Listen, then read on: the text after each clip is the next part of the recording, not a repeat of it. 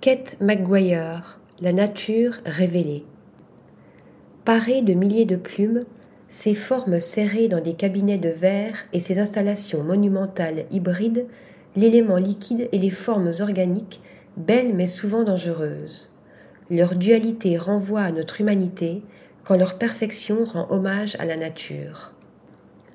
C'est en découvrant des amas de plumes perdus par des pigeons nichant dans des bâtiments abandonnés que Kate McGuire a eu l'idée de travailler ce matériau.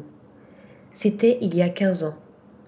L'aventure a débuté avec la collecte, éternellement renouvelée, de plumes auprès d'éleveurs de pigeons comme de chasseurs, l'artiste n'utilisant que les parures des oiseaux de nos campagnes dans leur éclat naturel.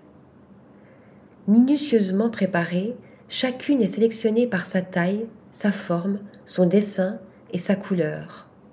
Un travail exigeant, seule une plume par elle, réunissant parfois toutes les qualités requises. Comme un peintre, l'artiste compose sa palette.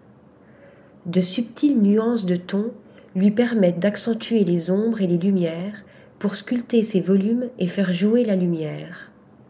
Elle accentue ainsi les contorsions d'un boa en plume de canard emprisonné dans une cage de verre, creuse les perspectives d'un tapis en plumes de faisan inspiré par celui de Robert Adam à la Harwood House, où le mouvement d'un flot de plumes de pie s'écoulant paisiblement dans un tableau ou jaillissant d'un soupirail. L'eau, qui l'accompagne depuis son enfance, est l'une de ses principales sources d'inspiration.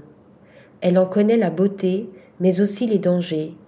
Cette dualité sous-jacente se retrouve également dans ses formes organiques, animales comme humaines, et s'exprime dans ses titres à double sens qui éclairent ses œuvres d'un jour nouveau. Elle se laisse porter par son intuition pour ses créations qui parlent à notre inconscient, individuel et collectif, et approfondissent notre regard. Ces hybridations soulignent la communauté de formes parfaites créées par la nature dont elle se fait l'interprète. Avec Kate McGuire, l'univers tient dans une plume.